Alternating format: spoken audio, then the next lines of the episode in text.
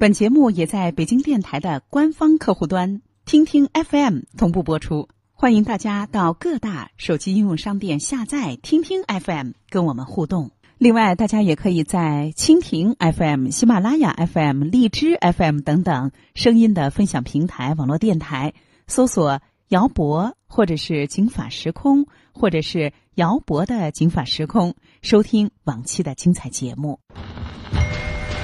破解层层悬疑，验证蛛丝马迹。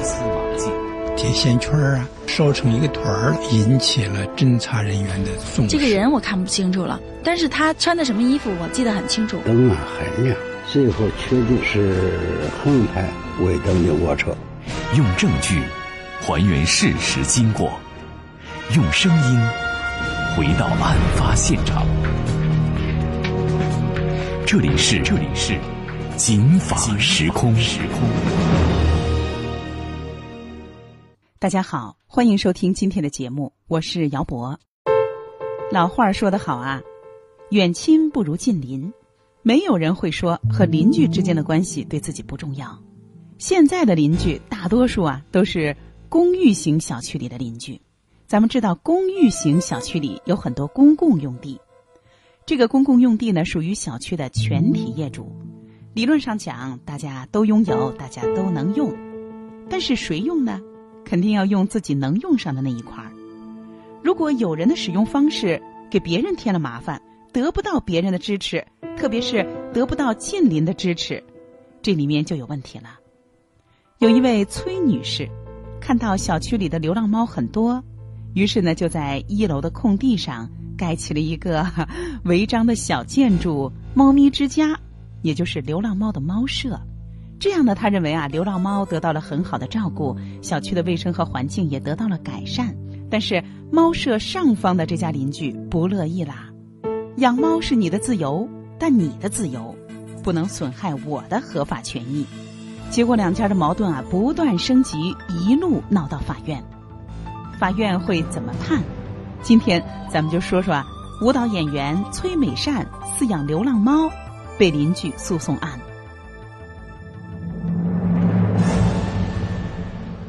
他是专职司机，却成功卖掉雇主的大别墅，以为以房养老，却被赶出家门。房屋甲醛超标，疑似罹患血癌。请听《警法时空》系列节目《北京市近十年房产物业经典案例》。八十五岁的崔美善女士是咱们国家著名的舞蹈演员。不过七八年前，那时候她七十多岁，被自己的邻居，同样住在团结湖小区的当年也七十多岁的退休教师，一纸诉状诉到了朝阳法院。原因是崔女士收留的流浪猫们影响到了自己的生活。她的诉讼请求也非常的简单：不要赔偿，不要道歉，要的就是啊。你拆除安置在我家窗户底下的流浪猫的猫舍。崔美善老人家住二号楼，二零零零年他就搬到了这个院子。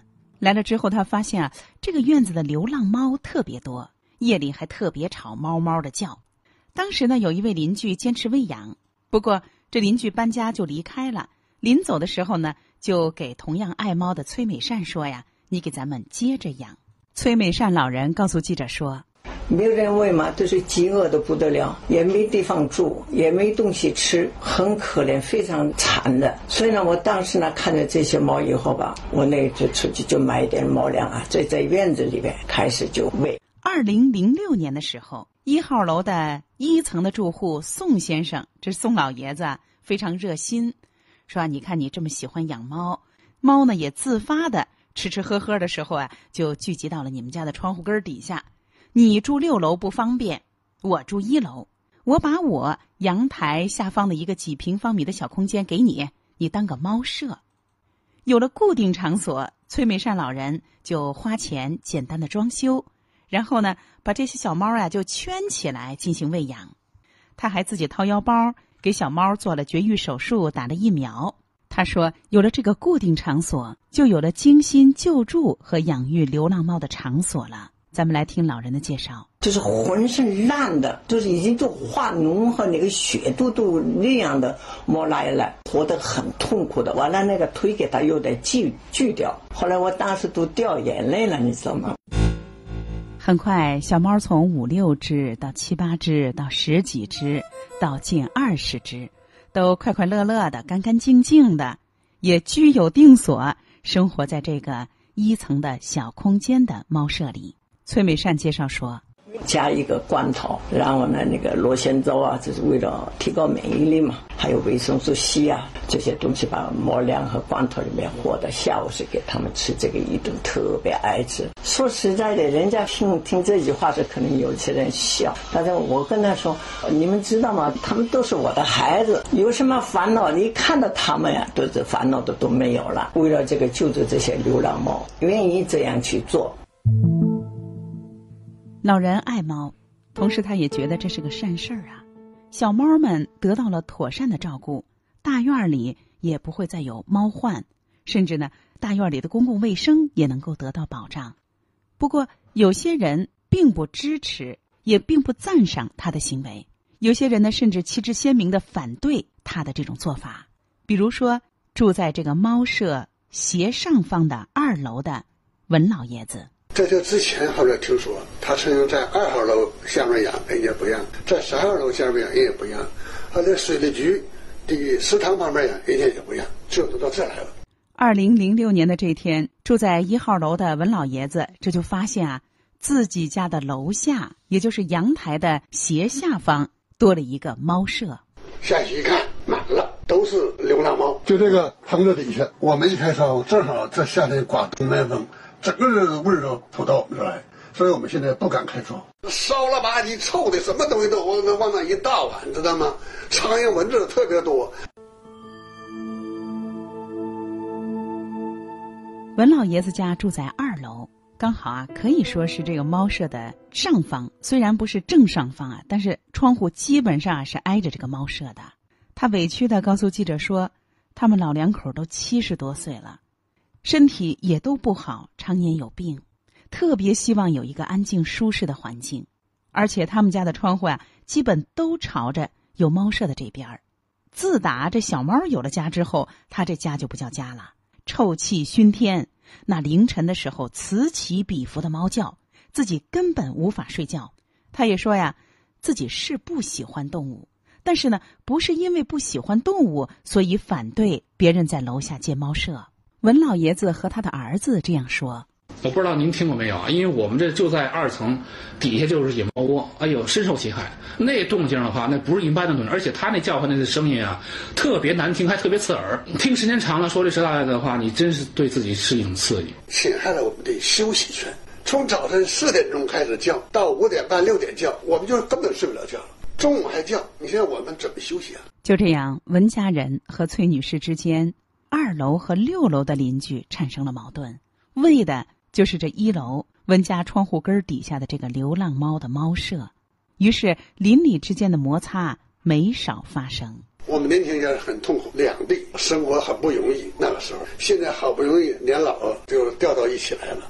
我们想欢度过一个晚年，没想到有这么一个一档事儿，让我们心里非常不愉快。文先生的儿子告诉记者说，他的母亲是心脏病。所以情绪上的起伏对心脏的状况影响非常大。我母亲的话心脏不大好，也是属于高血压跟心脏病。我父亲的话呢也是七十多岁一老人，身体也不大好。我父母就跟这个养野猫的崔美善提出过这个问题，说你在这个人家楼底下，在窗台底下养这野猫，合适不合适？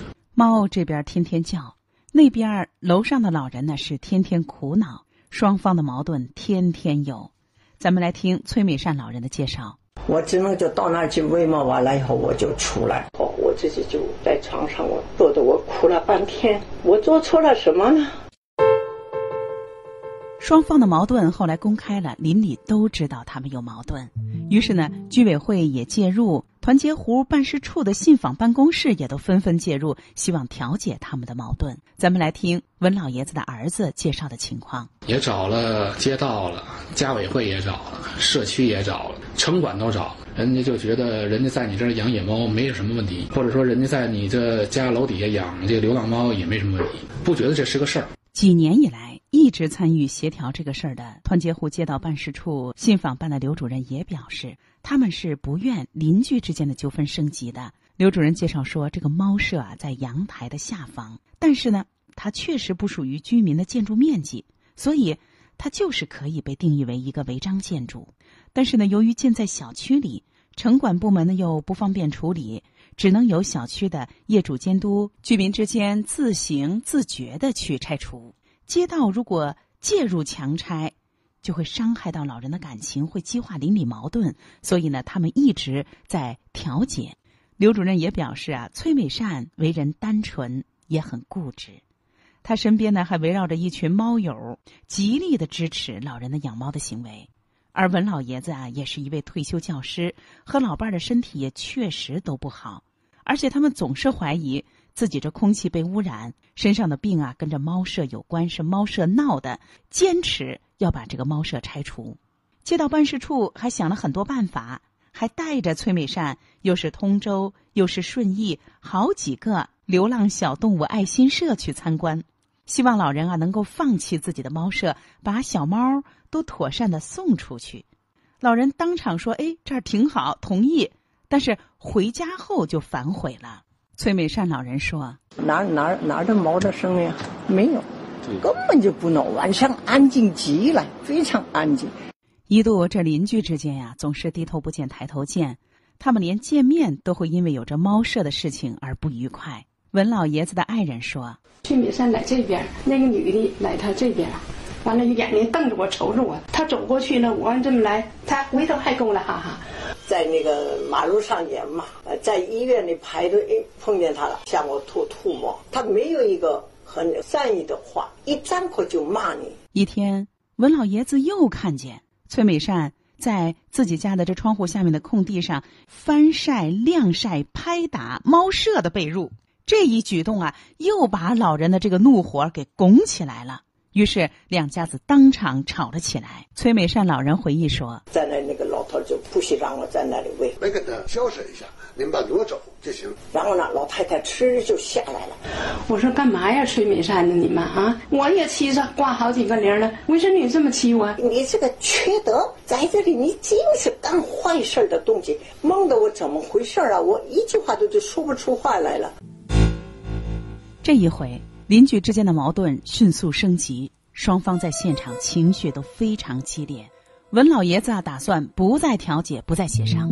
街道我，哪都来了，你都不不拿走，最后我一定不要你，我一定要告你。我寻思这样，给他一个改正、等待的机会，因为他这有个觉悟啊。但是等了三年，一直没有任何悔改，所以我们在最后决定拿起法律武器向法院起诉。二零一一年的四月。他一纸诉状，把自己楼上的邻居崔美善告到了朝阳区人民法院，唯一的要求就是把这个猫舍迅速拆除。法院会怎么判？法院有没有认为崔女士的善行影响到了自己的邻居呢？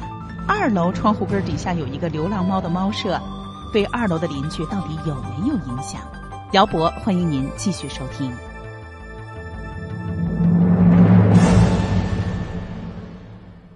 他是专职司机，却成功卖掉雇主的大别墅，以为以房养老，却被赶出家门。房屋甲醛超标，疑似罹患血癌。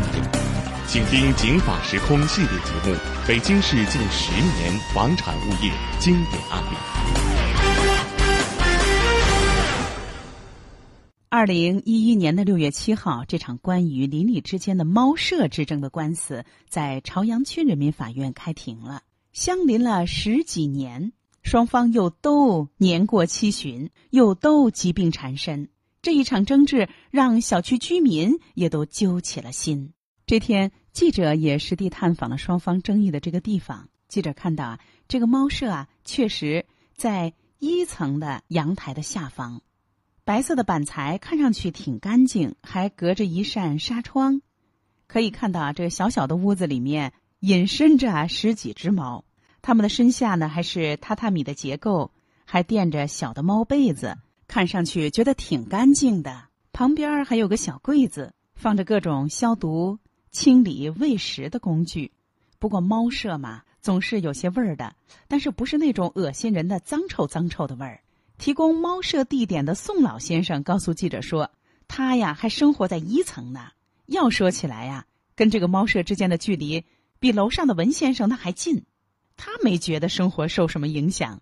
不过，记者在采访的过程当中，有些邻居表示对这个流浪猫的处境啊比较同情。一旦流浪猫过多泛滥了之后，对小区的环境也有影响。”所以支持崔女士的做法，不过也有人表达了对文先生的同情。咱们一块儿来听记者的采访。这 把它关起来多好啊！你说这院里多清静啊！啊，非得那叫它跑着，没人管好，这嗷嗷的叫唤。你这，我看了看它那毛里头没收拾，跟比我们家养的猫还干净呢。呃，里外都擦，连擦都该一天擦好几遍，顾着给给擦，根本闻不见什么味儿。非得到猫舍里头啊，稍微能闻见点喵味儿。因为它这猫它养的特别有规律。这说实话，我闻见就闻见，我没闻见就没闻见，我也不能诬赖人家。我那没文件呀，没那么写过。崔美善还雇一保姆，人家一天归着两次，都弄得挺干净的。我认为他是一个公益事业，他是很注意卫生的，很多年了，一直啊请专门的人打扫卫生卫貌。过去三日的时候，那个猫在边这嗷嗷的叫唤，这边，人家现在把它关起来了，而且把它又给它做了血液手术，没有什么叫唤的了。你你老宋挨着那儿，就在那啊窗户底下，人家都不什么，而是叫他在那儿养着。您听，大多数邻居对崔女士的善行还都是表示支持的。不过，可能听众朋友会说：“是啊，他没有跟这个猫舍一窗之隔。”也有人对文先生的处境表示理解，说呀，这猫啊，它毕竟啊是个小动物，它不该叫的时候叫。另外呢，怎么能没味儿呢？你们是离得远，觉得小区有了这个流浪猫舍，没了流浪猫是好事儿。你们有没有想过人家家门口的人的感受？我也想，如果这猫窝在我的窗户底下，我可能也不能接受。我确实这么想的。你资助几个学生，好好不好啊？你说是不是？有点钱，你资助这困难学生。这天，这个案件在朝阳区人民法院开庭了。原告文先生和他的爱人，还有他们的儿子，坐在原告席上；被告崔美善女士和她的代理律师坐在被告席上，等待着庭审的开始。庭审开始了之后，那肯定是由原告先说话了。文先生就说呀。说，自从崔美善在自己的窗户根底下私搭了这个违章建筑“流浪猫舍”起，他们呀就觉得这窗外整天是臭气熏天呀，不敢开窗。这闹猫的时候呀，这些猫是整宿的叫，搅得他们不能入睡，屋里连个新鲜空气都不敢换。此外，流浪猫身上的病菌也让他们非常担心。文先生请求法院。这猫舍是违建呀！法院，你判决把它拆除吧。为此，文老爷子还专门聘请了律师。咱们来听律师在庭审过程当中介绍的情况。尤其在原告楼下，野猫窝到处大小便，野猫屎尿到处是，臭味熏天。被告为一己私欲，置原告及小区居民健康安全于不顾，更无法忍受被告打着有爱心的旗号，做损害原告及小区居民，也不利于野猫的事。请求法院判定被告立即拆除位于团结湖北四条一号楼楼下的野猫窝。请求法院判定被告将野猫送到专门动物保护机构喂养。在庭审的过程当中，崔美善的委托代理人表示，他们不能接受这些要求。这个问题严格的说是人的问题。如果他的救治环境是变好了，这个小区居民有目共睹，崔美善老师所做的救助行为是行大善。施大爱。不仅如此，律师还提供了一份有三十六名社区居民的签名单，证明崔美善女士的善举得到这些人的认同和支持。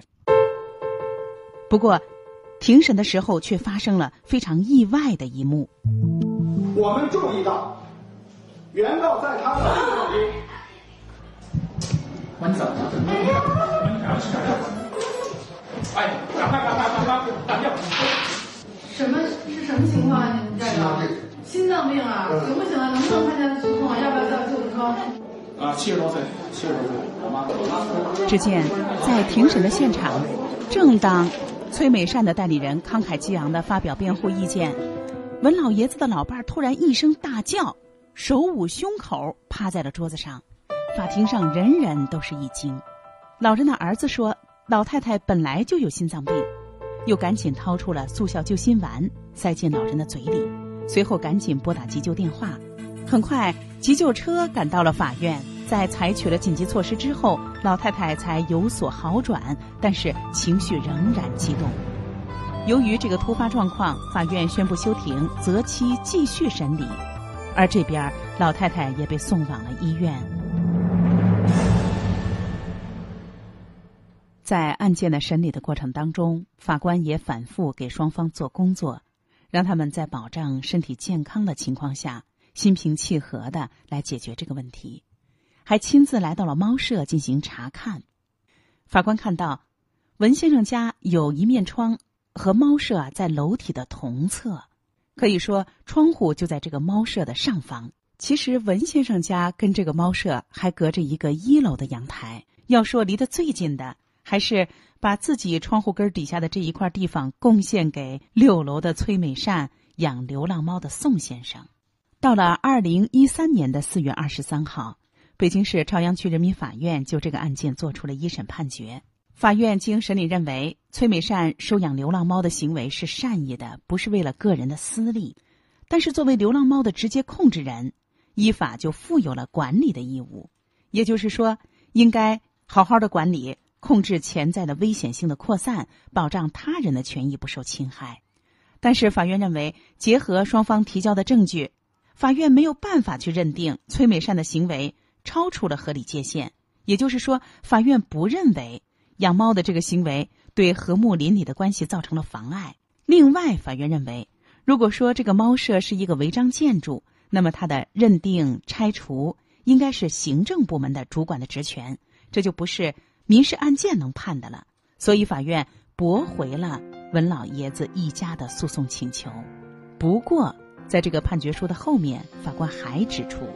这个案件非常有意义，它凸显了公民个人对动物保护的理解存在一定的差异，并且对邻里的关系进行了规劝。法院要求各方都应该给予对方更多的理解和包容，而且对崔美善女士的行为也提出了要求，要求她尽可能的采取措施，保障自己的爱猫和邻居之间的和谐相处。远亲不如近邻，但是近邻。这种不是私利的恶意，如果影响到了他人，也会制造矛盾。那我们一块儿来听中国地质大学博士生导师、法学教授李显东解读这样的一个判决：任何一个人在行使自己的权利时候，不能侵害别人的合法权。相邻权的有关规定，那就是说，你有了各种各样的噪声，有了各种各样的气味，如果你影响到了别人的正常的生产和正常的生活的话，那么也是一种侵权行为。啊，我们中国人现在生活观念发生了很大的变化。这个养宠物是一种权，但是呢，我不养宠物也是一种权。那么当然反过来讲呢，那个有些人可能由于各种各样的原因，他不喜欢。但是呢，你不喜欢，那不一定你就有权利要求人家别人不养猫。我觉得是一个互相宽容、互相理解。实际上，我觉得呢，我如果能够说给他找到了一个更好的地方，说不定，呃，那造成的那个气味啊、声音啊，可能还更小。据了解，一审法院宣判了之后，文老爷子一方啊不服，提出了上诉。二审法院经过审理，在二零一五年做出了终审宣判，维持了一审的判决。这个案子不复杂呀，但是猫舍的存在确实影响到了文先生的生活。不过呢，人和人主观感受不一样。崔女士呢，在管理这个猫舍的过程当中比较尽心，又得到了一些邻居的支持。所以大家看，这个矛盾的最后啊，可以说文先生也算是败诉了。但是法院也对崔女士的行为提出了要求，就是你要尽量的尽心尽力的管理，不要影响他人。即便是爱心的善举，也不能妨碍他人的合法权益啊。所以您看。这不动产，也就是大伙儿住到一块儿的这个相邻各方，就应该心里有别人，因为你们有公共的空间，方便生活，团结互助，公平合理，有这样的一种从对方的角度去考虑问题的想法，才会啊更好的相处，也才会给自己一个更好的生活。今天的《警法时空》到这儿就结束了，姚博感谢您的收听。最后也请大家到各大手机应用商店下载北京电台的官方客户端“听听 FM”，收听本期节目的回放以及其他的精彩节目。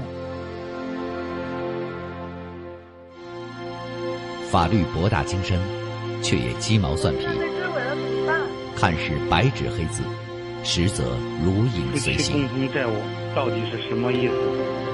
如何让法律给您的生活带来更多的平安和保障？现在起，请在微信公众号里搜索“警法时空”或“姚博幺零三九”，不仅有“警法时空”往期节目内容，更有公益律师及时回答您的法律咨询。这个问题你可以一个贴身、贴心的私人法律顾问。